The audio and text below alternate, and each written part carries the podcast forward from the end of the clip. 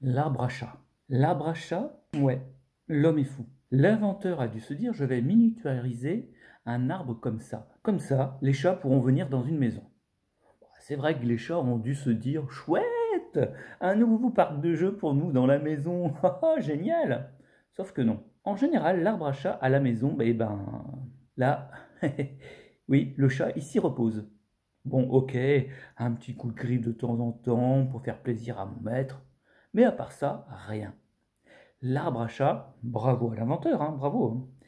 Il s'est à la fois foutu de la gueule des chats et des humains. Observez le chat sur un arbre perché.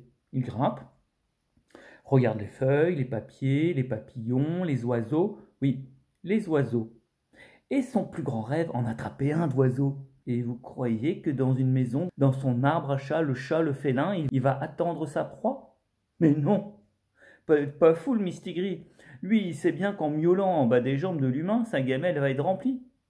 Et imaginez qu'un oiseau va rentrer dans une maison juste à côté d'un arbre à chat Bah non, en fait. Alors, appeler cette horreur un arbre à chat, c'est un peu prendre les hommes pour des imbéciles.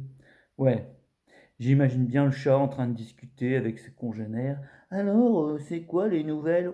Oh, ben moi, tu sais, mon maître, il m'a ramené dans ma maison un truc, ouais, je pense, m'allonger et gratter mes potes. Ah, moi aussi, je l'ai eu, ça aussi.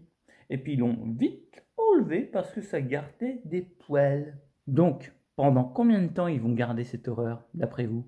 Vous donnez votre langue au chat?